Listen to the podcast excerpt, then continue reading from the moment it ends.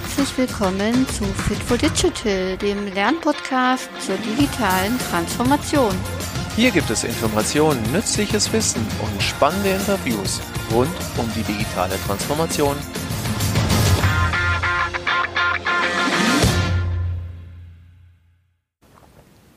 Ja, hallo und herzlich willkommen, liebe Hörerinnen und Hörer. Ich bin heute beim Uwe Rotermund in Münster im ja, wunderschönen ähm, norddeutschen Backstein-Klinkergebäude hier. Und ähm, wir waren gestern auf dem Business Unusual Forum, wo ganz spannende Vorträge waren zum Thema, wie verändert sich Personalentwicklung durch die digitale Transformation, was gibt es da für Dinge zu beachten. Und natürlich ein großes Thema war auch das Thema Kultur, Unternehmenskultur. Äh, viele spannende Vorträge und Themen haben wir da gehört. Und heute habe ich mir den Uwe Rotermund geschnappt, um ihn einfach mal ein paar Fragen zu einem seiner ähm, Unternehmenssteckenpferde zu stellen, ja, also zu dem Thema Kultur, Unternehmenskultur, äh, weil er da schon sehr lange unterwegs ist. Und äh, ja, ich, ich freue mich hier zu sein und ja, schön und herzlich willkommen. Ja, freut mich auch sehr. Genau. Ähm, einer meiner Lieblingspodcasts, der On the Way to New Work Podcast, ähm, stellt immer die Frage am Anfang, die ich total spannend finde, äh, wie bist du der geworden, der du heute bist? Oder warum ist das Thema Vertrauenskultur eins deiner Themen geworden? Das fände ich ganz spannend. Vielleicht kannst du ein bisschen erzählen, wie du da hingekommen bist. Ja, sehr gerne, aber das erklärt auch viel. Ähm, wenn ich so zurückdenke, ähm, wo kam dann so die, die entscheidende Ausrichtung? Ähm, da muss ich eigentlich fast schon zurückgehen äh, in meine Schulzeit, mhm. wo ich äh, mal in der, in der Oberstufe, das ist so, woran ich mich gut erinnern kann, ich unglaublich viel Lust hatte zu gestalten. Äh, idealerweise damals, das war in den 70er äh, Jahren, schon sehr, sehr lange her, ähm, mit programmierbaren Taschenrechnern. Und es hat mir ziemlich viel Spaß gemacht, einem programmierbaren Taschenrechner zu sagen, welche 20 Arbeitsschritte er tun sollte. Und er das dann auch getan hat. Das waren meine ersten Programmiererfahrungen. Und als dann die Entscheidung, die Berufswahl anstand, war für mich klar, ich möchte irgendwas mit Informatik machen. Ähm, und da ist damals das, der Informatikstudiengang und insbesondere der Wirtschaftsinformatikstudiengang noch sehr wenig ausgeprägt war, es gab nur sehr wenig Orte und ich äh, aus persönlichen Gründen in Münster bleiben wollte, habe ich erst einmal angefangen, eine Informatik, ähm, ja, so eine Art, eine Art duales Studium im weitesten Sinne, so hieß das noch nicht, aber es war also eine Möglichkeit, sehr praxisnah in einem Unternehmen anzufangen. Das war im Sparkassenrechenzentrum. Äh, und da konnte ich genau dieser Leidenschaft, der, der Programmierleidenschaft frönen. Das heißt, ich konnte äh, Dinge äh, planen, designen, äh, umsetzen, ausprobieren, experimentieren, also quasi ähm, mit Maschinen zu interagieren und dann festzustellen, ob man jetzt äh, alles bedacht hat oder nicht, fand ich sehr klasse. Und es war sehr schnell für mich sehr deutlich, dass äh, ich da mit dem Wissen äh, sehr, sehr autark war. Ne? Dass da kaum ein Kollege, geschweige denn ein Chef in irgendeiner Form ähm, mal, das nachvollziehen konnte. Das war also tatsächlich eine sehr autonome Arbeitsweise, die ich damals äh, geübt habe. Und ich musste feststellen, ähm, dass das, ähm, oder ich durfte feststellen, dass ich da in großen Bereichen einen großen Freiraum hatte. Und das fand ich klasse. Also das Thema Autonomie in der Arbeitsgestaltung habe ich also von ne, quasi von der Kindheit an extrem geliebt und das war mir unglaublich wichtig. Mhm. Habe dann aber in der großen Organisation und diese Organisation ist dann, äh, ne, heute hat sie dreieinhalbtausend Mitarbeiter, damals waren es noch ein bisschen weniger, waren es noch unter tausend. Äh, habe ich aber auch festgestellt, dass immer dann, wenn ich über die Grenzen meines Kompetenzbereichs hinausgehen wollte, also in andere Abteilungen, Hierarchiebereiche äh, gegangen bin, dass das immer sehr schwierig war. Ich habe festgestellt, also, dass die Aufbauorganisation, wie sie in klassischen Unternehmen geprägt ist, ähm, mal eigentlich hinderlich ist, äh, eine gute Arbeit zu machen. So, und ich habe dann gesagt, okay, nach zehn Jahren habe ich das da äh, war ich da tätig und das war eine sehr, sehr schöne Zeit. Habe ich es in einem anderen Unternehmen probiert, äh, habe Karriere gemacht äh, im klassischen Sinn, bin ähm, Abteilungsleiter für die ganze Informatik bei einem Maschinenbauunternehmen mit 3000 Menschen geworden äh, und habe dann ähm, festgestellt, wie, wie sich das so als Sandwich-Manager anfühlt. ähm, das heißt also, ne, von, äh, von oben kommen Menschen, die auch nicht wirklich verstehen, ähm, äh, was man macht und äh, erteilen einem Anweisungen, wo ich dann sage, ja, das würde ich aber anders machen, aber ne, Anweisung ist Anweisung. Ne? Und ich habe dann auch gelernt in meiner Führungsausbildung, man soll Anweisungen folgen. Ne? Man darf zwar mal kritisch hinterfragen, aber am Ende soll man das tun, was der Chef sagt. Äh, ne? Und äh, da musste ich also quasi auch das mal, musste ich entsprechend durchregieren. Auch die gleiche, äh, das gleiche Spielchen wieder, abteilungsübergreifendes Kommunikation war verpönt, ähm, ne, äh, unter Strafandrohung verboten. Das heißt also, mit anderen Abteilungen unabgestimmt äh, zu reden, war nicht erlaubt, selbst wenn es für den Kunden oder für die gesamte Organisation hilft. Und das war wurde extrem, äh, als das Unternehmen in die Krise kam, äh, saniert werden musste und ich als damals ne, 28-jähriger Manager ein paar Ideen hatte, wie man sanieren konnte. Und ich bin dann zu meinem Chef gegangen. Äh, mein Chef hat gesagt, kümmere sich um Ihren Kram. Äh, das, was Sie an Ideen haben, äh, da, da ist eine große Beratung, Boston Consulting war das, die werden schon wissen, was sie tun. Ich habe gesagt, nein, ich glaube, ich glaube, das geht auch anders. Ähm, hat gesagt, äh, das, das geht sie nichts an. Dann äh, war ich so, so, so frech und habe gesagt, äh, dann, dann gehe ich eben zur Geschäftsführung äh, und erkläre der das, ähm, wobei ich dann die Geschäftsführung mich dann wieder auf den Dienstweg verwiesen hat. Da gesagt, Herr Rotham, und Sie mögen, mögen, ja recht haben, aber bitte halten Sie den Dienstweg ein. Ähm, und das hat mich dann am Ende echt genervt. Ne? Ja. Also quasi äh, autonom arbeiten zu wollen und immer im Sinne der Organisation. Also ich war da schon hochgradig loyal, aber die Organisationsdinge waren einfach so aufgebaut, dass das, dass das nicht erlaubt war. So, also diese klassische Pyramide Oben ist jemand, äh, der hat das Sagen und das Ganze wird durchdekliniert und das muss alles immer schön in der Linie bleiben und man darf nicht seine, seine Linie verlassen, nicht unabgestimmt. Ähm, das hat mich echt genervt und je mehr ich in Verantwortung war, desto mehr bescheuert fand ich das. Ja, also im Prinzip ja die, ähm, das, was heute gefordert wird, ne? innovativ zu sein, neue Ideen zu entwickeln, ähm, unternehmerisch zu denken im Prinzip, ja. ja. Also ich war hochgradig intrinsisch motiviert, das war ich immer. Also ich war ja an der Stelle ein Stehaufmännchen, also ich war nicht, gehörte nicht zu denjenigen, die gesagt haben, okay, dann ist das eben so, wenn die meine, äh, meine Kreativität nicht wollen, dann kriegen sie sie nicht, sondern ich habe echt gekämpft. Und ich habe äh, schlaflose Nächte gehabt und ich habe, äh, also ich bin, bin ich krank davon geworden, aber es, ich war total genervt, ja. dass, dass, man äh, meine Energie bremst und ich habe mich gefragt, warum? Das ist doch, so mal, es, das, das, kann doch kein Schaden entstehen. Ich hätte völlig akzeptiert, wenn, wenn man sagt, okay, äh, tolle Idee, aber das machen wir jetzt nicht, weil. Ähm, aber die Ideen wurden nicht mal angehört. Ähm, ich würde, bin also quasi da ins Leere gelaufen, sobald ich den, den Pfad der definierten Organisation verlassen habe.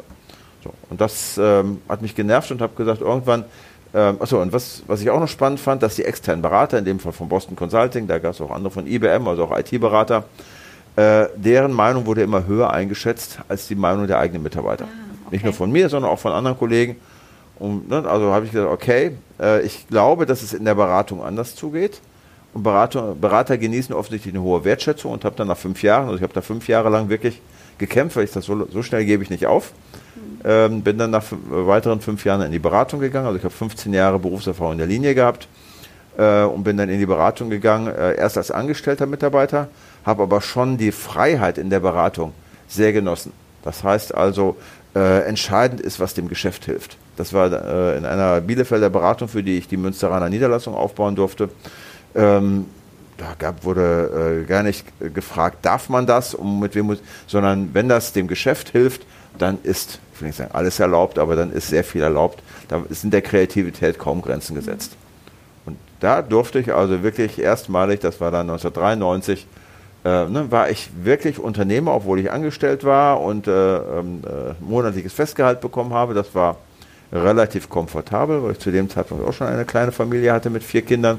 Heute sind es sieben Kinder. Und ich habe ähm, das ähm, sehr genossen, ähm, Mitarbeiter zu suchen, Kunden zu suchen, selbst Projekte zu machen, äh, mich um ein Büro zu kümmern, was ich dann, äh, ne, also dann war ich auch erster Hausmeister und erster HRler und, äh, und erster Controller und ne, weil einziger. Ja. Ähm, aber sag mal, dieses, äh, sag mal, dass dieses Managen von allen Dingen fand ich großartig. Mhm. Ja, und darüber. Startup-Gefühl. Das war absolutes Startup-Gefühl. Das Einzige, was ich nicht hatte, ich hatte noch kein Team. Mhm. Ne? So, und das, ne? ich habe zwar mit meinen Kunden äh, viel Kommunikation gehabt, aber und dann habe ich nach, nach anderthalb Jahren angefangen, die ersten Menschen einzustellen. Und das war dann wirklich sehr spannend und damit kam ja das ganze Thema Führung. Ne? Mit den ersten Menschen, die ich einstelle, kam das Thema Führung. Und ich habe dann, also das war so in mir drin, dass ich sagte, so wenn ich mal führe, dann führe ich ganz anders, als ich das in den Negativbeispielen vorher erlebt habe. Und ich habe das auch gemacht und es mir völlig leicht gefallen, zu sagen, so ich schenke dir Vertrauen. Ne? Du bist ein, cooler Typ, ähm, äh, ich habe da eine Idee, was für eine Idee hast du? Okay, ähm, da, also im Prinzip ging es auch darum, dass wir die immer zusammengeworfen haben und das, was dann gemeinsam als Summe rauskam, äh, haben wir dann gemacht. Also das ging nicht Idee gegen Idee, sondern Idee plus Idee. So haben wir uns also äh, erweitert und das waren auch alles junge Leute. Ich war damals ähm, ja, 32 oder so, als ich das äh, gemacht habe. Meine Mitarbeiter waren zwischen 25 und 30. Ähm, so, und ähm, ich habe denen, sobald ich gesagt habe, okay, klingt gut, mach mal. Ja, was heißt mach mal? Ja, mach das, was du für richtig hältst. Ne, und wir waren dann auf einmal ein, ein Team von Menschen, die hochkreativ ist und es war allerdings eine sehr glückliche Zeit, ähm, weil die ähm, äh, IT-Bedarf war riesengroß. Ähm, Jahr 2000 stand vor der Tür, riesen IT-Thema.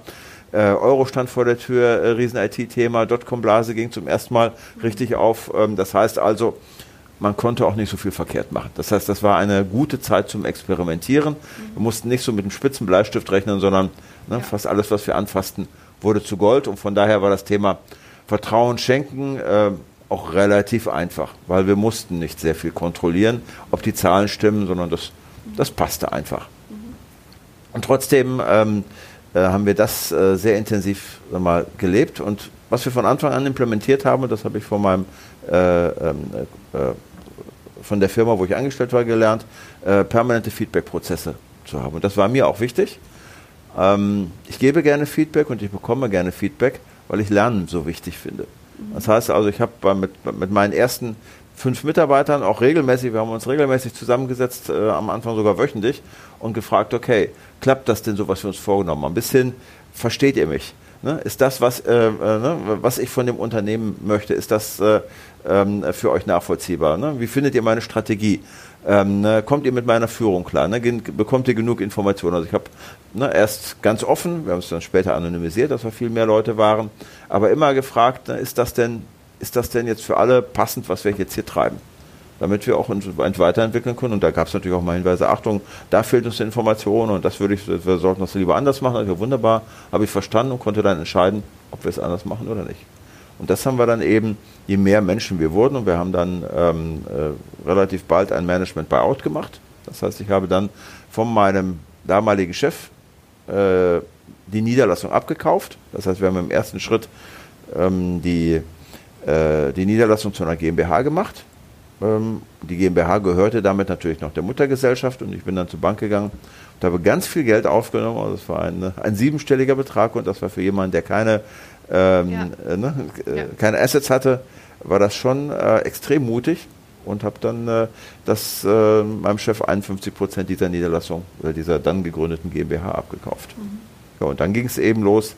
Dann war das ein richtiges Unternehmen. Dann war ich auch ganz ordentlicher Unternehmer ähm, mit allen Chancen und Risiken zum Erfolg verdammt, weil ich hatte ja einen ordentlichen Berg an Schulden für Existenzgründungsdarlehen. Ähm, und dann haben wir so mal das Thema dieser, dieser Vertrauenskultur, was, was ja anfangs nur eine Haltung war, haben wir angefangen, das zu systematisieren. Also mit Feedback-Prozessen und äh, Informationsprozessen und das, was heute bei Great Place to Work sehr intensiv immer gemacht wird, haben wir intuitiv ganz, ganz viele Dinge getan.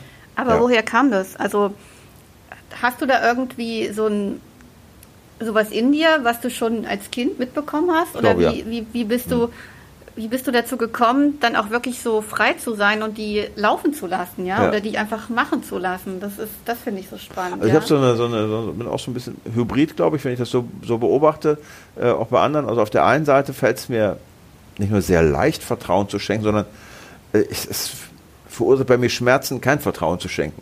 Ne? Also jemand zu misstrauen, jemand zu kontrollieren, macht mir nicht nur keinen Spaß, ich finde das völlig absurd. Ne? Kann, kann, ich nicht, will ich nicht. Mhm. So, und auf der anderen Seite mache ich aber auch gerne Plänchen. Das heißt, ne, ich mache immer, äh, ich überlege mir gerne äh, eine Architektur, äh, ich mache gerne Projektpläne, ich mache gerne Architekturpläne und freue mich sehr, wenn die Pläne auch in Erfüllung gehen. So, ne? Und dann, wenn ich Pläne für eine gesamte Organisation mache, dann mache ich das ja auch quasi mit meinen mit meinen Mitarbeitern, für meine Mitarbeiter. Ich denke also vor, was eine ganze Organisation macht, die nicht nur aus mir besteht. Mhm. So, das heißt, wenn ich diesen Plan dann so mal wahr werden lassen möchte, dann muss ich ja andere involvieren. Das heißt, ich muss erstmal anfangen, ich setze mich an, hin, mache mach einen Plan, hole andere dazu, versuche sie zu integrieren, dass sie den Plan verstehen. Sie ergänzen ihn dann, dass wir dann hinterher sagen, wir haben einen gemeinsamen Plan. Und dann brauche ich Strukturen und Systeme, wo wir überprüfen können, ob dieser Plan eingetreten ist. Ne? Wie viel Umsatz wollen wir machen? Welche Kunden wollen wir gewinnen? Welche Mitarbeiter wollen wir gewinnen? Äh, wo wollen wir besser werden? Welche Prozesse müssen noch besser laufen? Also all das habe ich einen Riesenspaß gehabt und ich habe das damals immer in den in meinen Zugfahrt nach Düsseldorf, da hatte ich meine ersten Projekte, da habe ich zwei Jahre lang ähm, äh, in Düsseldorf gearbeitet, ich habe mich morgens immer um halb sechs in den Zug gesetzt und bin abends um, halb zehn wiedergekommen und in der Zugfahrt habe ich dann immer so mal Business Planning gemacht. Ne? Habe mhm. mich also hingesetzt und überlegt, jeden einzelnen Prozess durchgedacht. Und so, wenn ich also Leute gewinnen muss, dann muss ich, ähm, äh, muss ich Recruiting machen. Recruiting läuft so. Ich muss dann schon damals Arbeitgeberattraktivität, also all die Dinge, die heute auch aktuell sind, habe ich aber damals mit der damaligen Technologie, ich weiß gar nicht mehr, wie ich es gemacht habe, ich glaube, ich habe es sogar auf ein, ne, mit Blatt und Papier, einfach alles aufgeschrieben, wie das Unternehmen, ne, das hieß damals noch nicht Noventum, sondern Lynx, wie das funktionieren soll. Bin dann nach Hause gekommen, also wir haben dann freitags meistens, war ich dann nicht in Düsseldorf, sondern hier, äh, und habe mit meinen Leuten das durchgesprochen, ich habe mir das so überlegt, passt das, wollen wir das so machen? Und die haben gesagt, ja, klingt gut, lass uns das so machen. Und bei jedem Plan, äh, den ich mache, geht es natürlich auch die Überprüfung, funktioniert das? Ne? Das heißt, im weitesten Sinne war das schon so was wie eine Balance Scorecard, ne? dass wir gesagt haben, wir haben Prozesse, wir haben Kennzahlen, äh, wir beobachten das und äh, aus den Ergebnissen versuchen wir zu lernen. So, und das ist, glaube ich, etwas, was mir eigen ist, wo ich schon, wenn ich mich zurückerinnere, wo ich schon mal in der, in der Schulzeit Lust dran hätte, hatte, ja, ne? also A, kollaborativ zu arbeiten, aber auch sehr, sehr strukturiert mit, mit, mit, mit mal, Controlling, das Wort kannte ich damals nicht, aber ja. mit Controlling-Mechanismen zu ja. arbeiten. Aber du hast dann quasi einen Rahmen dir überlegt und einen Weg, aber der war an gewissen Stellen offen für den Input von ja, den Mitarbeitern. Absolut. Ja. ja. Ne, also, also nicht komplett durchgeplant ja. alles, sondern so, ein, so eine Vision, ja, eine Vision und dann äh, im Team die weiterentwickeln. Absolut, ja. Also ich habe Lust, einen Plan zu machen, aber ich habe auch große Lust, ihn mit anderen zu teilen. Und das ist mir bewusst und das fällt mir auch nicht schwer meinen Plan dann anzupassen. Also ich bin dann nach meinem Gefühl nicht so starkköpfig, dass ich sage, das muss jetzt genau so und Leute, macht das so, sonst, äh, sonst, sonst bin ich unglücklich, sondern ich bin durchaus in der Lage, diesen Plan sagen wir, anzupassen. Aber es gibt auch Situationen, wo ich schon mal Pläne habe, wo ich ähm, nicht viele Mitstreiter finde, ähm, wo ich dann auch mal ein Stück weit mal sage, okay, wenn, wenn ich da jetzt keine Gefolgsleute finde, dann, dann mache ich das eben alleine. Also ich gehe auch schon mal vor. Also ich kann sagen, das ganze Thema Internationalisierung unserer Gesellschaft, ähm, da war ich schon derjenige, der ähm, sehr weit vor, vorgelaufen ist und die anderen haben das mal beobachtet aus der Entfernung, ähm, was denn daraus so wird. Mhm. Okay. Ja. Ja. Ähm, warum glaubst du oder warum bist du der Meinung, dass das Thema Kultur, also Unternehmenskultur, Führungskultur so wichtig ist für die zukünftige Arbeitswelt? Ja, also auf der einen Seite ähm, war das damals auch schon wichtig. Also ich fand, dass wir ähm, damit äh, coole Leute bekommen haben, gehalten haben. Wir haben äh, in der Branche schon damals eine außerordentlich geringe Fluktuationsrate gehabt, ähm, überdurchschnittliche Wachstumsrate. Das war damals schon wichtig fürs, ja, für die Fachkräftegewinnung. Auch damals waren Informatiker rar. Ich meine, jetzt sind sie noch viel rarer, als sie damals waren. Ähm, äh, also es hatte auf dem Mal für das Thema äh, Arbeitgebermarke hatte es schon immer eine hohe Bedeutung. Ähm, so. Und äh, jetzt über die, mal, über die, ja, wie soll ich sagen, die, die, die digitalisierte, komplexe Welt passieren natürlich einige Dinge zusätzlich. Ne? Fachkräftemangel hat sich verschärft. Das reden wir schon, darüber reden wir seit zehn Jahren, das ist immer noch so. Äh, Digitalisierung ähm, oder te äh, technische Möglichkeiten erhöhen deutlich die Komplexität. Ne, das heißt also, wir haben viel mehr technische Möglichkeiten, äh, die wir auch nutzen müssen, um im Wettbewerb äh, bestehen zu können. Und das ist so unübersichtlich, so ein, ein Dschungel, wenn man sich noch ein bisschen in, auf den sozialen Medien bewegt oder sich anguckt, was auf der, auf der Kongresslandschaft los ist, ähm, in welcher Taktung Themen auf einen zukommen, die man, die die alle super wichtig scheinen und die man auf gar keinen Fall versäumen darf. Und das macht einen ja wir, wahnsinnig, ne? Äh, wie, wie, wie, wie, man das integrieren kann. Das heißt, wir haben eine hohe Komplexität und viele fühlen sich im Hamsterrad, dass sie einfach sagen, ich, ähm, ich weiß gar nicht mehr, wie ich mit dieser hohen Veränderungsgeschwindigkeit umgehen soll. Nächstes Thema, äh, ne, Generation Y, Generation äh, Z. Das heißt, ne, durch, die, wir, durch die gesellschaftlichen Entwicklungen werden die Menschen anspruchsvoller, Menschen, die bei einem arbeiten. Das heißt also, Mitarbeiter werden anspruchsvoller, Bewerber werden anspruchsvoller. Man muss nicht nur eine interessante Aufgabe bieten, sondern viel, viel mehr. Ne? Also Verbindung von, ähm, äh, äh von Work-Life-Balance und Planbarkeit äh, mit hochgradiger Flexibilität. Ne? Das heißt also Dinge, die damals ähm, ne, mal, sich wieder, zu widersprechen scheinen muss man jetzt beide, man sogar manchmal bei der gleichen Person liefern. Mhm. Ne, Sicherheit und Flexibilität, wo man denkt, hm, das sind ja, noch zwei das Pole. gar nicht zusammen. Ne? Ne? ne? und trotz, trotzdem muss man, muss man beides liefern. Äh, bei den Kunden ist es auch so. Da sind ja auch die Menschen äh, inzwischen an eine andere Taktung gewöhnt. Ähm, ne? Und mal, die Erwartung der, der, der hochgradigen Dynamik, Flexibilität ähm, ist, ist überall da. So, und jetzt geht es darum, wie kann man das bewältigen. So, und ich bin zutiefst davon überzeugt, dass man auf der einen Seite ähm, mal, diese agilen Arbeitsweisen braucht. Agile Arbeitsweisen heißt kurze Taktung, das heißt ne, permanent Beta. Ne, ich muss also immer äh, in kurzen Zyklen immer etwas ausliefern, sei es zu meinem internen Kunden, zu meinem externen ja. Kunden, zu meinen Mitarbeitern, überall, also in meinem ganzen Ökosystem. Ähm, äh, ne, fehlt die Zeit, sich in Ruhe zurückzunehmen, in Ruhe nachzudenken und zu planen und vorzubereiten, sondern ich muss zack, zack, zack, zack, zack immer liefern. Ähm, was natürlich mal Qualitätsprobleme mit sich bringen kann. Auf der anderen Seite muss die Qualität trotzdem stimmen. Das heißt, ich muss äh, sehen, dass ich äh, eine, eine andere Form, eine weniger zentralistische Form äh, der Qualitätssicherung reinbekommen kann. Ähm, ich muss, da reden alle von, ich brauche eine Fehlerkultur. Dummerweise sind die, die Unternehmen, die von Fehlerkultur sprechen, ähm, haben, äh, lieben auch äh, Ampeln. Ne, ne, und äh, ne, ich kenne sehr viele Unternehmen, die sagen, also äh, bitte kommt mir nicht im nächsten äh, Lenkungsausschuss äh, mit einem Gelb. Also Rot ist sowieso völlig tabu. Äh, Gelb wird auch sehr ungern gesehen. Gelb ist massiv karriereschädigend. Ähm, also muss alles mit Grün kommen. Und das widerspricht sich natürlich auch völlig. Ne, das heißt also Unternehmen, die also die Fehlerkultur proklamieren, aber nur noch grüne Ampeln sehen wollen, äh, ne, da, da passiert natürlich hinter der sind die, die, die Melonenprojekte, ne? Aus, ne? außen grün und innen tiefrot. Das heißt, da wird natürlich alles Mögliche kaschiert. So, das heißt also, ähm, Fehlerkultur, ich sage lieber Lernkultur, muss da sein. Das heißt also, ich muss die Chance haben, äh, äh, Dinge auszuprobieren, zu experimentieren und äh, aus dem Gelernten dann eben meine Qualität zu entwickeln. Und das alles geht nur, wenn man die Menschen mit der Kompetenz tatsächlich äh, in die Verantwortung bringt all das, was ich sage, also kurzfristige Auslieferzeiten, äh, Lernkultur, ähm, Verantwortungsübernahme äh, von, von den Menschen, die wirklich Bescheid wissen, wenn man das ganze, die ganze Pyramide in Frage stellt. Ne? Also wenn die Pyramide wie damals, äh, dass jemand, ne, der, je höher, desto, desto mehr definierte Kompetenz, ne, höher bezahlte Einsicht, ähm, funktioniert nicht, sondern ich muss tatsächlich die Verantwortung dahin bringen, wo sie hingehört. Ne? In der Regel äh, an die wertschöpfenden Prozesse im Unternehmen an das, was wirklich für den Kunden passiert, was der Organisation hilft. Und das heißt natürlich, dass man, sag mal, diese, diese agilen Arbeitsweisen kriegt man nur dann hin, äh, wenn ich den Menschen vertraue. Das geht nicht ohne Vertrauen. Man kann nicht agil arbeiten äh, ohne Vertrauenskultur. Ja. So. Ich, obwohl es viele Unternehmen probieren. Ja. Ne? Ja. Die auf der einen Seite sagen wir, äh, wir müssen agil arbeiten, weil diese Herausforderung hat ja jeder. Also wir müssen das mit der kurzen Taktung, mit der Verantwortungsübernahme, mit der Lernkultur, mit Pull statt Push. Das heißt also, äh, die Leute sollen selber entscheiden, was sie machen.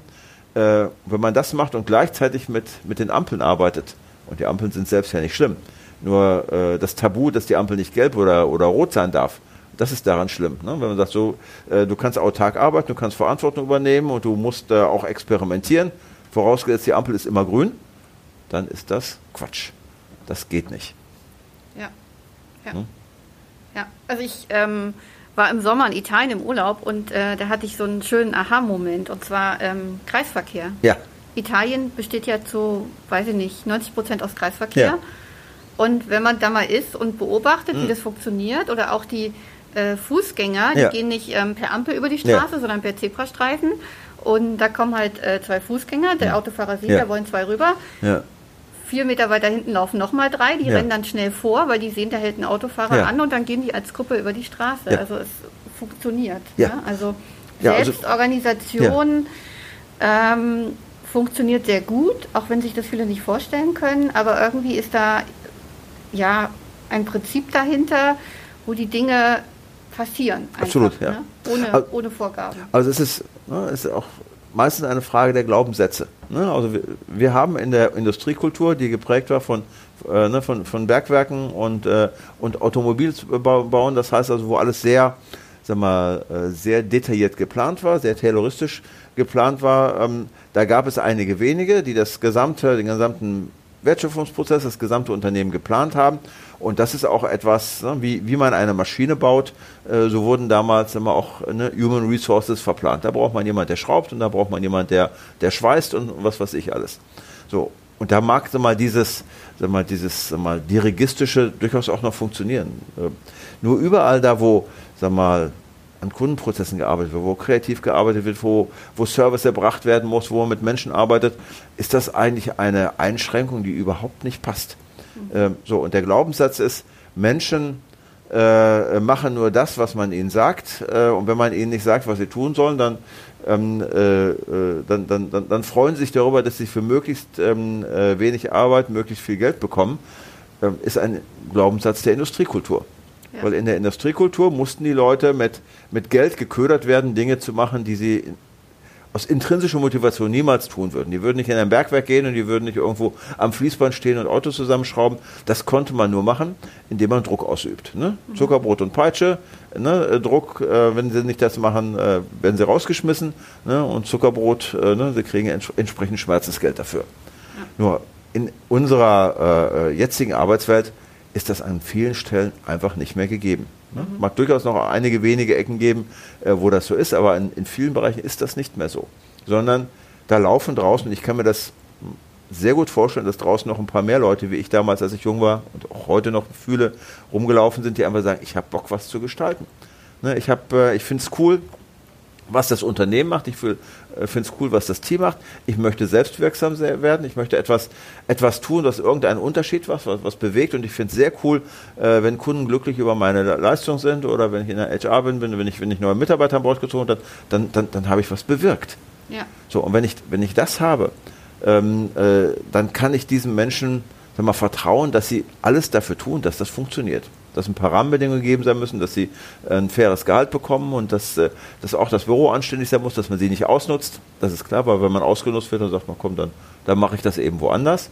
Aber wenn man fair behandelt wird, dann kann man davon ausgehen, dass Menschen etwas bewirken wollen. Mhm. Vorausgesetzt, ähm, das, was sie tun, und sie, sagen wir, sie haben, sehen einen Sinn in dem, was sie tun. Das heißt, sie verstehen, wofür das Unternehmen steht, die Unternehmensmission. Sie, sie merken, dass, sie, dass, dass, dass es auch etwas bewirkt, was sie tun, dann ist da eine hohe intrinsische Motivation. Das ist der, natürlich der besondere Klick, wo ich auch bei vielen Unternehmen, die sich noch schwer tun mit Vertrauenskultur, stelle ich fest, dass dieser Glaubenssatz, Menschen sind intrinsisch motiviert, sie wollen etwas leisten. Ich muss sie nicht unter Druck setzen, sondern ich muss mit denen über, überlegen, was sind optimale Arbeitsbedingungen, ähm, die diesen Glaubenssatz nicht wirklich verinnerlicht haben. Die sagen, und in Wirklichkeit, also im tiefsten Inneren, äh, wird es ohne Druck doch nicht funktionieren. Ähm, Beispiel Linienproduktion, Maschinenbau, hm. kommt ja, ja oft. Ne? Ähm, das geht ja, also dieses Geschwafel und ja, das ist ja für die Wissensarbeiter hm. total logisch und klar, aber ja. wie erkläre ich so einem Bandarbeiter, ähm, dass er sich jetzt einbringen muss und unternehmerisch denken muss und organisieren muss? Ähm, wie siehst du das? Also glaubst du, dass es da ähm, Unterschiede gibt oder, oder wie kriegt man das hin, dass die das trotzdem hinkriegen in einem Maschinenbauunternehmen? Oder? Also ich glaube, ähm, dass jede Arbeit auch seine Schattenseiten hat, also jede Aufgabe.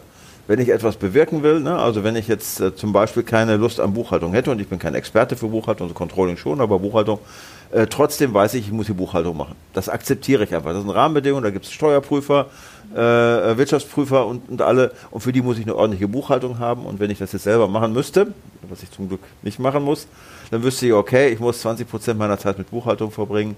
Das ist eben so. So, und so haben wir auch ne, in unserer Wissensarbeit immer Bereiche, wo wir Dinge sagen, okay, ähm, das muss jetzt sein, das gehört einfach dazu.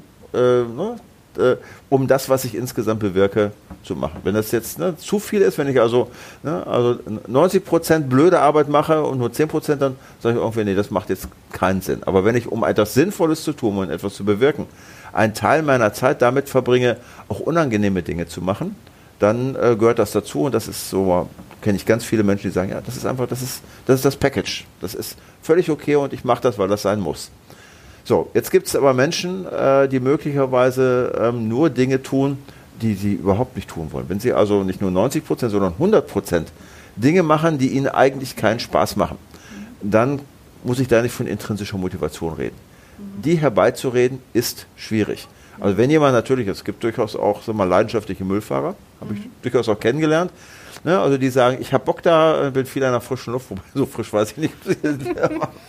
Aber egal, also die, die, äh, die, ja. das, die das gerne machen, ähm, dann ist da eine intrinsische Motivation. Es kann aber sein, dass es ähm, äh, weniger Menschen gibt für diese ähm, sagen wir, schwierigen Aufgaben, äh, also wenige Menschen mit intrinsischer Motivation als schwierige Aufgaben. Da könnte heute noch ein Delta sein. Also mit anderen Worten, es könnte heute noch Menschen in Aufgaben geben, die dabei unglücklich sind, die dabei nicht intrinsisch motiviert sind. Wird okay. es vermutlich geben. Und die man auch nicht motivieren kann oder wo man keine Rahmenbedingungen schaffen kann. Also bei noch so viel Unternehmenskultur mhm. kann man wahrscheinlich nicht jede, jeden Menschen, der eine, sag mal, eine stupide Arbeit durchführt, äh, äh, dazu bringen, dass er damit, dass er die als sinnvoll erachtet. Ich glaube aber, dass diese Arbeiten mit der Zeit automatisiert werden. Ich glaube, das ist ein temporäres Problem haben wir natürlich, äh, ne, äh, kommen wir zu einer gesellschaftlichen Problematik. Wenn wir die automatisieren, dann wären diese Menschen ja arbeitslos. Mhm. So, und dann sagen die, die Menschen aus ihrer egoistischen Sicht verständlicherweise, ich mache lieber eine stupide, stupide Arbeit und bekomme Geld dafür, ne, als dass ich keine Arbeit mache und äh, muss Hartz IV beantragen. Mhm.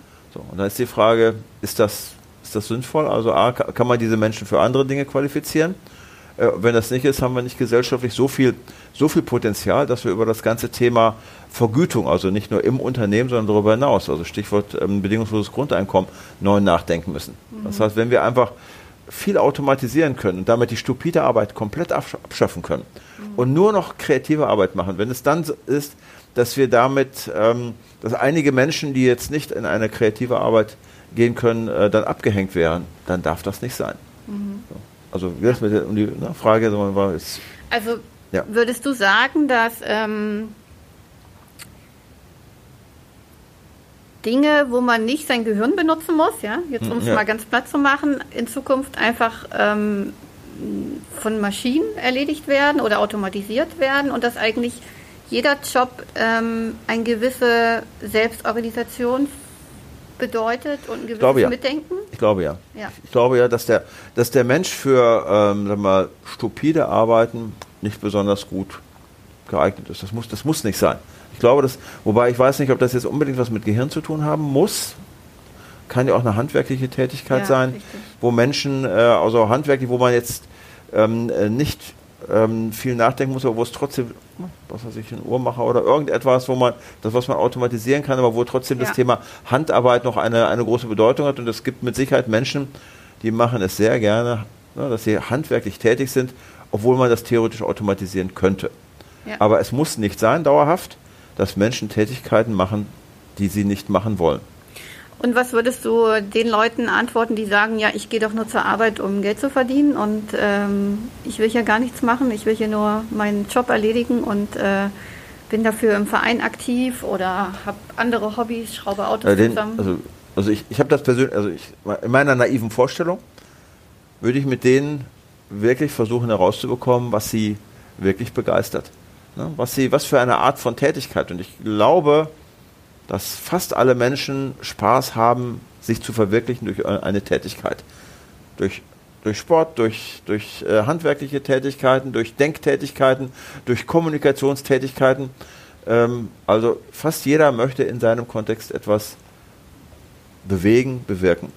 So, und jetzt ist die, ne, findet man dafür einen Kunden. Mhm. Ne? Ähm, so, und auch das äh, Prinzip des bedingungslosen Grundeinkommens man muss nicht zwingend einen Kunden finden. Wenn man keinen Kunden dafür findet ähm, äh, und trotzdem eine Tätigkeit hat, die für einen persönlich einen Nutzen hat und vielleicht auch bei anderen etwas bewirkt, aber sich keiner findet, der dafür bezahlt, dann ist das nicht schlimm. Heute ist es schlimm, weil heute ist man abgestempelt, wenn man irgendetwas macht, ne, wenn man äh, ne, Experte ist für, äh, äh für et etwas zu basteln oder irgendetwas zu machen, man etwas kann, wo, man, wo aber kein Markt da ist, dann äh, ne, dann kann man nicht das machen, was einem Spaß macht, sondern man muss das machen, was einem keinen Spaß macht, weil man das Geld bekommt. Mhm. Und ich glaube, jeder Mensch möchte etwas tun. Und ich glaube, dass das aber vieles von diesen Dingen einen Wert haben. Ne? Mhm. Also für andere Menschen eine Dienstleistung erbringen oder äh, äh, zu einem Produkt beitragen können oder ähnliches. Mhm. Ja. Ja, spannendes Thema. Äh, ich habe noch eine ganz äh, interessante Frage äh, hier bei mir. Ähm, was äh, meinst du, zeichnet ein Mittelstand ähm, bei dem Thema Kultur aus oder wo kann er vielleicht ähm, leichter Dinge verändern als jetzt ein Konzern? Also ja. was, was, was ist für die Mittelständler bei dem Thema Unternehmenskultur besonders? Ganz einfach. Ähm, wenn ich Mittelstand so definiere, dass er inhabergeführt ist, was im Mittelstand ja häufig, häufig so ist, oder mit relativ einfachen ähm, äh, Anteilseignernstrukturen, äh, dann ist das mittelständische Unternehmen unabhängig. Das heißt, es gibt wenige Menschen, äh, die über, sag mal, auch rein gesellschaftsrechtlich über das Wohl der Firma, für das Wohl der Firma verantwortlich sind, ne, denen die Firma gehört. Ne? Also äh, in, ähm, äh, bei Konzernen ist es ja häufig eine sehr, sehr komplexe Anteilseignerstruktur. Äh, bei einfachen Anteilseignerstrukturen ähm, liegt die Entscheidung, Vertrauenskultur zu leben, in der Hand von wenigen. Und es gibt ganz wenige mal, ähm, weitere Mechanismen, die das verhindern. Das heißt also, wenn der Unternehmer, mittelständisches Unternehmen, Familienunternehmen, wenn die Familie sich entscheidet, Vertrauenskultur zu leben, dann kann sie daran keiner hindern. Mhm. Das ist dann eine, äh, eine einsame, direkte Entscheidung. Vertrauenskultur ist etwas, was allerdings tatsächlich entlang der, der alten Pyramide durchdekliniert werden muss. Mhm. Das heißt also, wenn ich in einer hierarchischen Struktur äh, oben keine, Vertrauens, keine Vertrauensbereitschaft habe, dann kann das System nicht funktionieren. Dann kann man zwar immer in, in Subkulturen das ein bisschen leben, aber immer, wenn man an die Schnittstellen kommt, also immer, wenn es schwierig wird, wenn Probleme auftauchen, wenn ich Gelb melden müsste äh, ne, und in der alten Struktur jemand oben Gelb nicht akzeptiert, dann bin ich, dann kann ich Vertrauenskultur nicht leben. So. Das ja. heißt also, die, die grundsätzliche Bereitschaft muss durchdekliniert werden. Man kann also wenn man Vertrauenskultur insofern, ich will nicht sagen anordnen, aber mit, wenn man, wenn man Strukturen schafft, indem man die richtigen Prozesse, die richtigen Mitarbeiter, äh, die richtigen Anreizsysteme gestaltet, ähm, die auch durchgängig, die auch immer funktionieren, ähm, dann ist das ähm, etwas, was im mittelständischen Unternehmen gemacht werden kann und was, so, solange der Unternehmer daran glaubt, nicht außer Kraft gesetzt werden kann. Das ist bei Konzernen anders. Äh, da kann ein Geschäftsführer äh, motiviert sein, Vertrauenskultur reinzubringen und in der nächsten Aufsichtsratssitzung, wenn die Zahlen nicht stimmen, du mit deiner Vertrauenskultur, das hat ja nicht funktioniert. Ne? Wenn jetzt der Chef der Deutschen Bahn oder von irgendwelchen großen Konzernen äh, sich entscheidet, Vertrauenskultur einzuführen und natürlich, auch bei Vertrauenskultur kann es sein, dass Fehler passieren. Ne? Also ich glaube mal, in der Summe werden es weniger sein als bei einer Misstrauenskultur. Ähm, da können mal schlechte Zeiten kommen und das, ob das jetzt von äh, trotz oder wegen Vertrauenskultur kommt, ist natürlich schwer nachzuweisen. Aber man ist immer angreifbar. Als Konzernchef ist man immer angreifbar vom Aufsichtsrat äh, und da spielen am Ende sagen wir, die rein betriebswirtschaftlichen Fakten eine sehr, sehr große Rolle. Mhm. So, das ist im Mittelstand, da kann man das entscheiden. Mhm. Ja, also da kann man vielleicht als Führungskraft auch leichter Dinge bewirken. Ja, ja absolut. Genau, ja. So, ne, wie gesagt, aber da ist natürlich schon wichtig, dass von der von dem, vom Unternehmer, von der Unternehmerfamilie das Gesetz wird. Und das ist auch meine persönliche Motivation. Ich bin ja auch so aufgestellt, dass ich äh, mhm. das entschieden habe und dass ich das äh, äh, dann also auch, äh, also es ist immer noch schwer genug, man muss ja viele Instrumente dafür einstellen, aber man kann, von der Haltung her kann man das im Unternehmen einpflanzen. Ähm, und wenn man dann also auch darauf achtet, dass man das auch handwerklich dann gut macht, dann funktioniert das.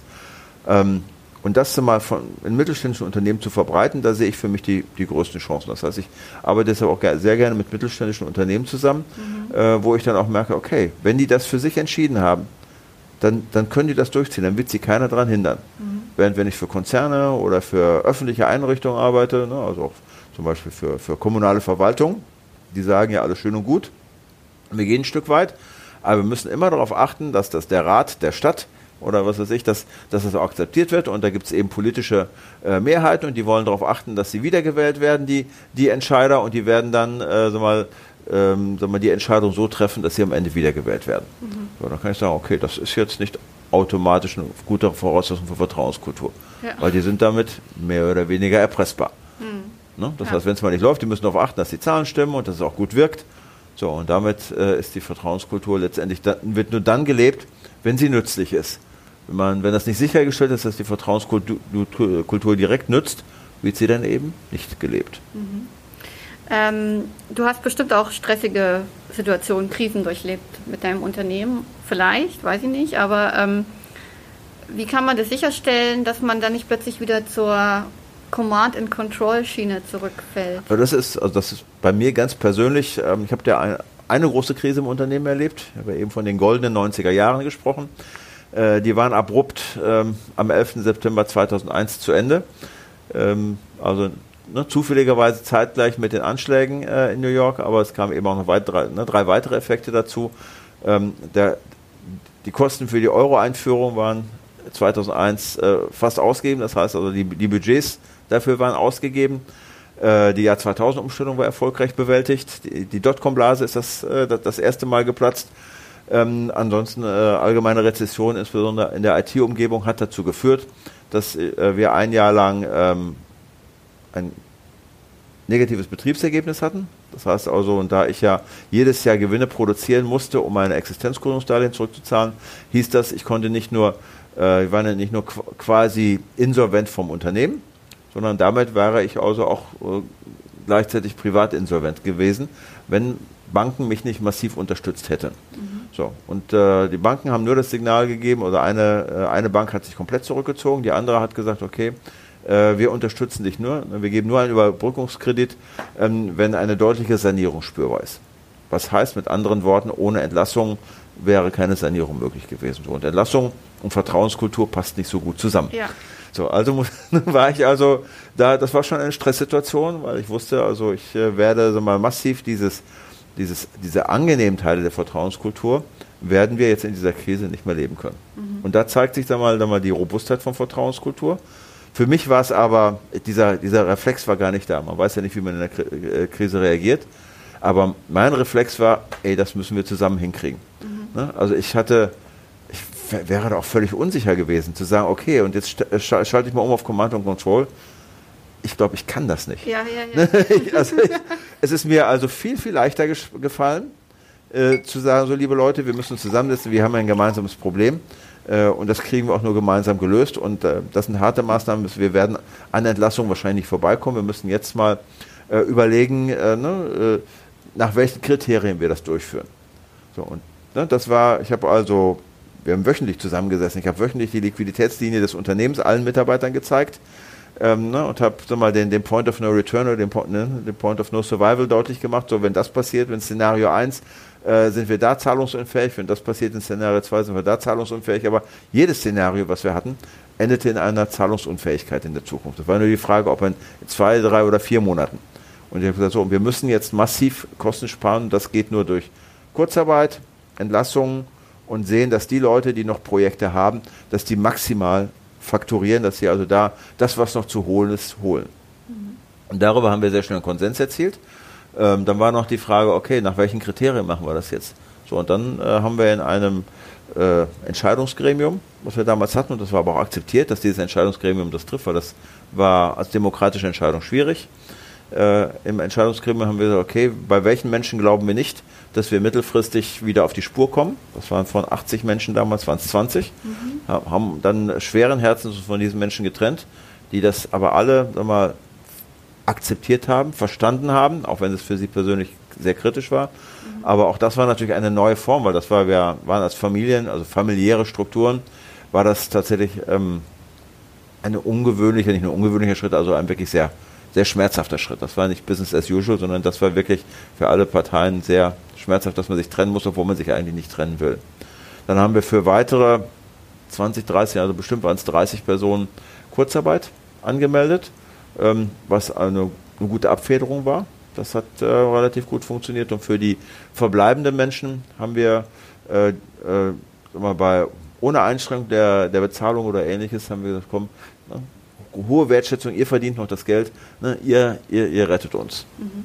Und tatsächlich, der Spuk war nach einem halben, dreiviertel Jahr vorbei. Mhm. Also die Bank, äh, die das unterstützt hat, hat gesagt, okay, das ist ein Sanierungsplan, der klingt glaubwürdig, da helfen wir uns, helfen wir euch. Das war übrigens auch auch ein anderes Zeichen von Vertrauenskultur.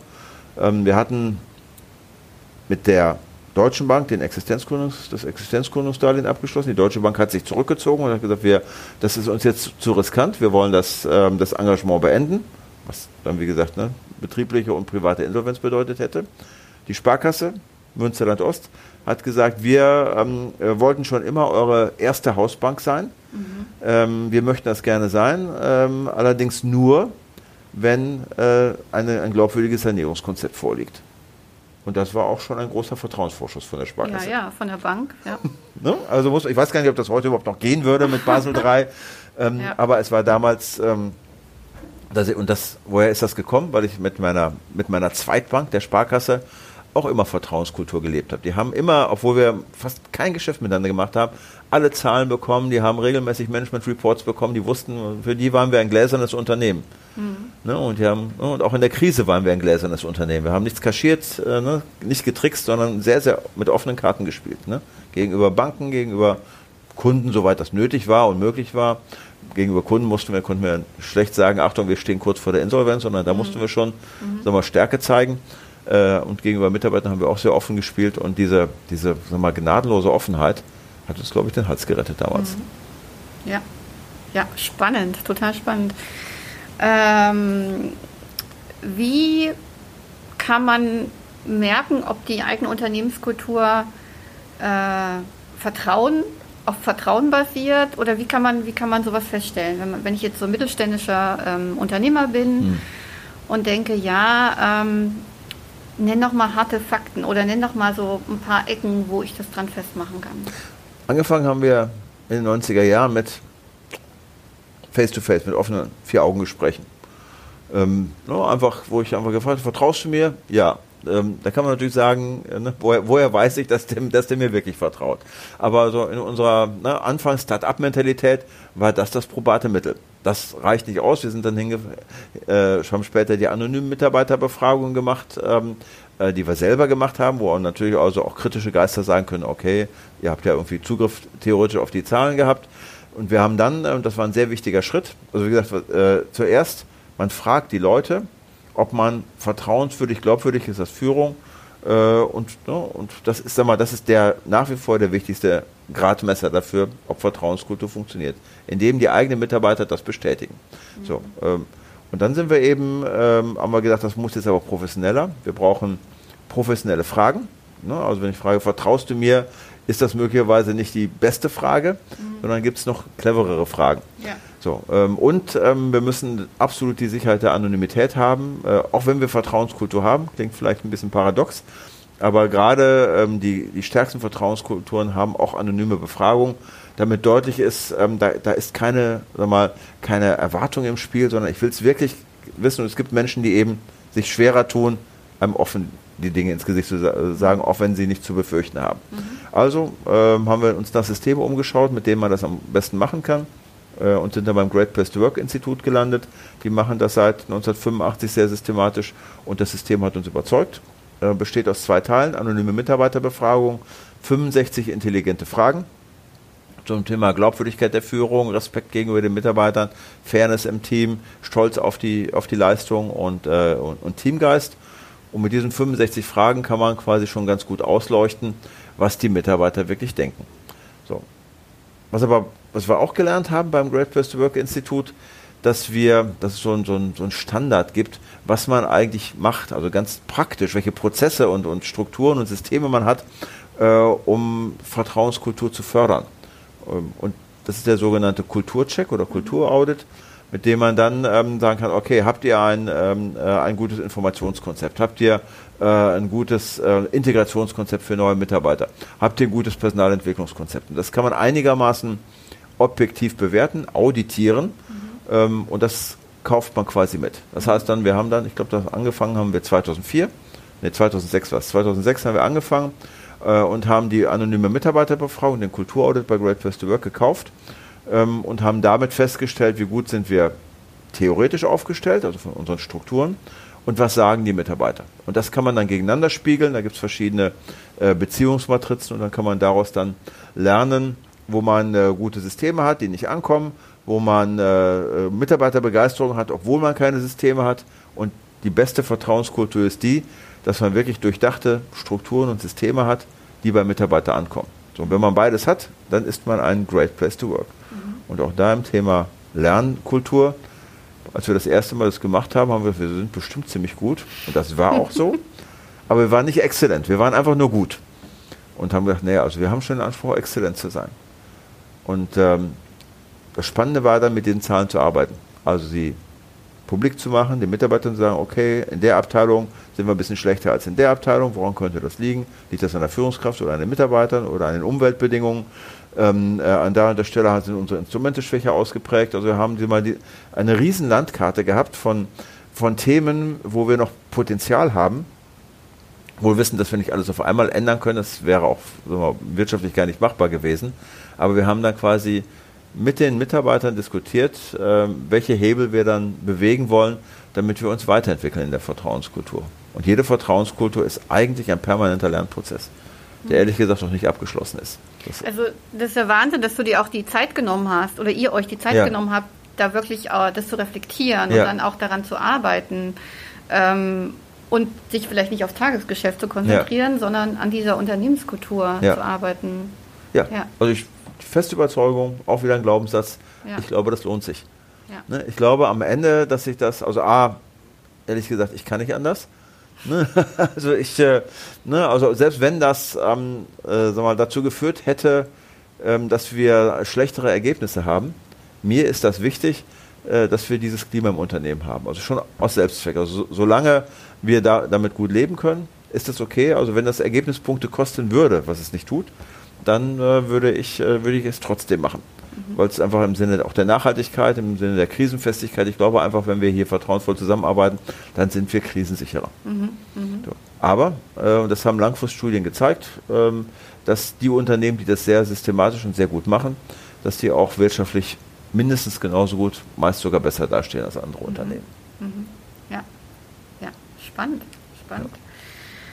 Äh, jetzt haben wir schon ganz schön lange geredet. Ähm, ich hätte jetzt am Schluss, würde ich sagen, noch mal eine Frage ähm, oder vielleicht eine Idee von dir oder um es noch konkreter zu machen.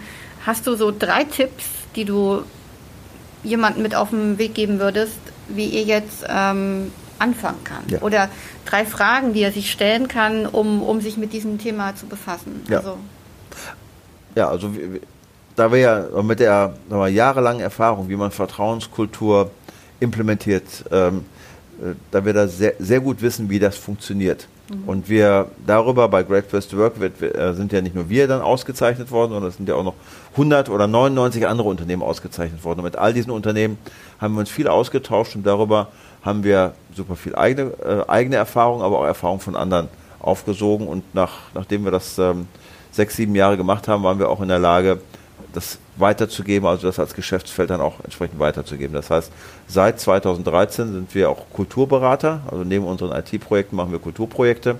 Und da stellt sich dann immer die Frage, wie fängt man an? Ne? Mhm. Das heißt, äh, also grundsätzlich ähm, ein Kulturprojekt ähm, nochmal, ohne die Überzeugung, dass das wirklich eine, ein äh, mal, entscheidender Geschäftsfaktor ist, macht das gar keinen Sinn, weil Kulturprojekte kosten, ne, wie du schon richtig ja. sagtest, eine Menge Zeit und ähm, äh, muss ganz viel lernen und ähm, also da, da, muss man wirklich Überzeugungstäter sein, ein Kulturprojekt zu machen. Mhm. So, das heißt also, ähm, die erste Frage, wenn wir wenn Unternehmen sagen, ja, ich, äh, ich möchte unsere Kultur verbessern, ne, warum?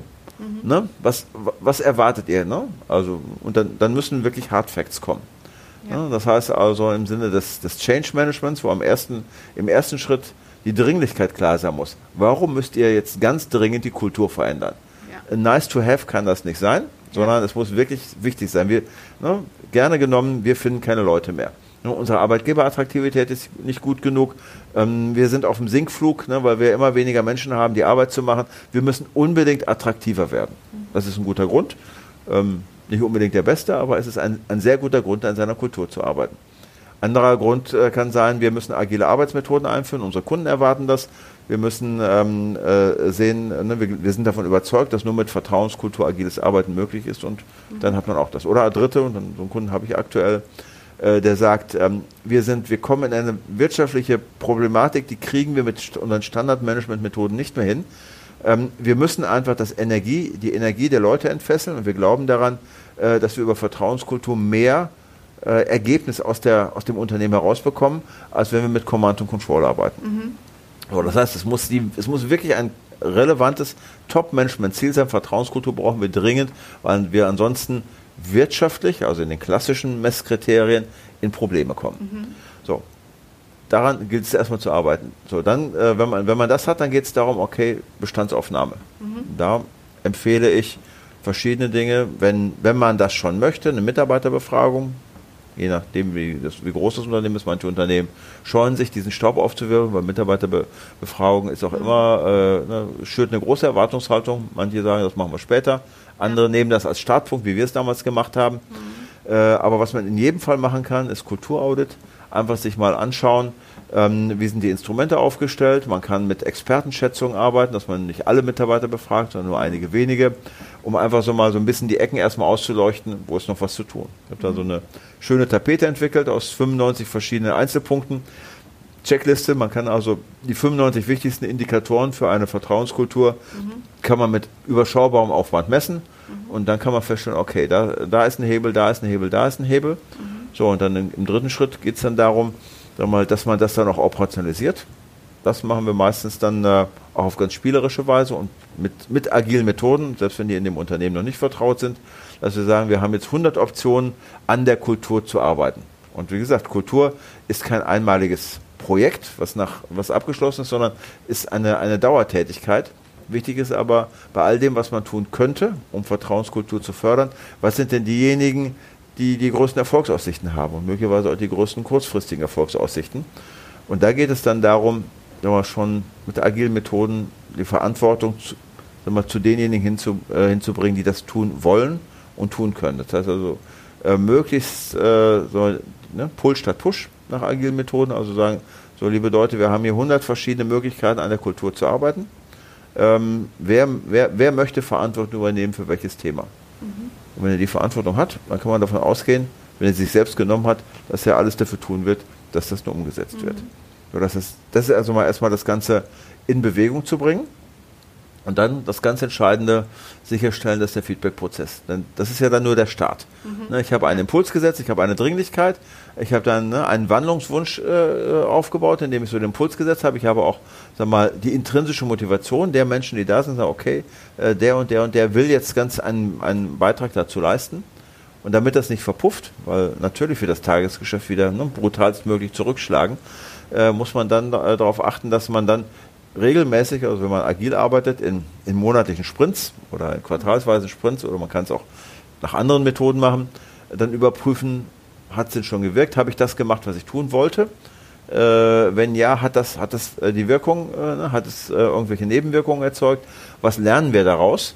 Und dann weitermachen. Mhm. Dass das also dauerhaft im, sagen wir, in, in dem Managementsystem, in der äh, in dem Prozess abgebildet ist, dass man sich das immer wieder reflektiert und immer wieder sagt, okay, jetzt stehen wir da, jetzt haben wir, na, auf der Skala haben wir 87,5 von 100 Punkten, okay, auf der Skala ist das, ne, was lernen wir daraus, wo, wo wollen wir jetzt weitermachen? Und die Aufmerksamkeit muss da immer drauf bleiben. Von daher, ich kenne auch viele Unternehmen, die gerade in dem, äh, die als die eine gute Vertrauenskultur haben, ähm, die das Thema sagen wir, Vertrauenskultur als eines der drei Top-Unternehmenskennzahlen haben. Haben wir auch. Wir haben, okay, ich habe drei Top-Kennzahlen, die alle auf der gleichen Ebene sind. Das eine ist Mitarbeiterverbunden, gemessene Mitarbeiterverbundenheit. Mhm. Ne? Da spielt eben im Wesentlichen die Mitarbeiterbefragung rein. Als zweite ist ne, gemessene Kundenbegeisterung mit NPS oder was man da machen kann. Und das dritte ist Rentabilität des Unternehmens, wie viel Geld verdienen wir. Mhm. Und die sind nicht austauschbar. Mhm. Ne? Sondern ich muss sehen, dass ich die, die alle drei Bälle gleichermaßen in der Luft halte.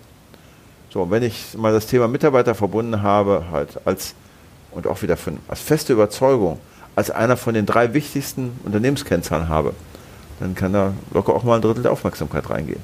Ja.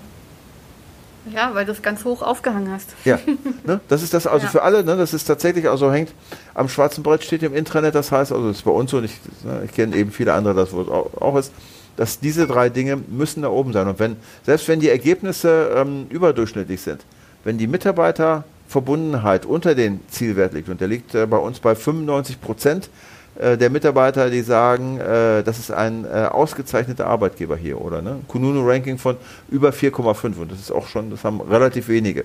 So, wenn, Wenn das gegeben ist, dann kann ich sagen, okay, dann ist das okay. Wenn das jetzt aber, wenn ich überdurchschnittliche Ergebnisse hätte und unterdurchschnittliche Mitarbeiterverbunde dann würde ich sagen, nee, hier ist was faul. Mhm. Das darf nicht sein. Nicht, nicht Juhu, ne? Die Ergebnisse stimmen trotzdem, sondern was heißt das? Wenn die Mitarbeiter latent unzufriedener werden, dann wird das in einigen Jahren sich auf die Ergebnisse ausschlagen. Ja. Das ist zumindest meine, meine Überzeugung. Ja. Also muss ich sehen, dann sage ich lieber, okay, ne, dann lass uns lieber mal ne, weniger Ergebnis und mehr Mitarbeiterverbundenheit, damit wir dauerhaft, dass das in einem ausgewogenen Zustand mhm. ist. Ja. Ja, wow, ich bin total geblättet. das war ein echt ähm, ein gutes Schlusswort, würde ich sagen. Ähm, ich danke dir für das Interview und für das, was du erzählt hast. Und ja, sehr gerne. Noch Hat mir Spaß Tag. gemacht. Ja, danke schön. Danke. Auf Wiederhören. Tschüss. Tschüss.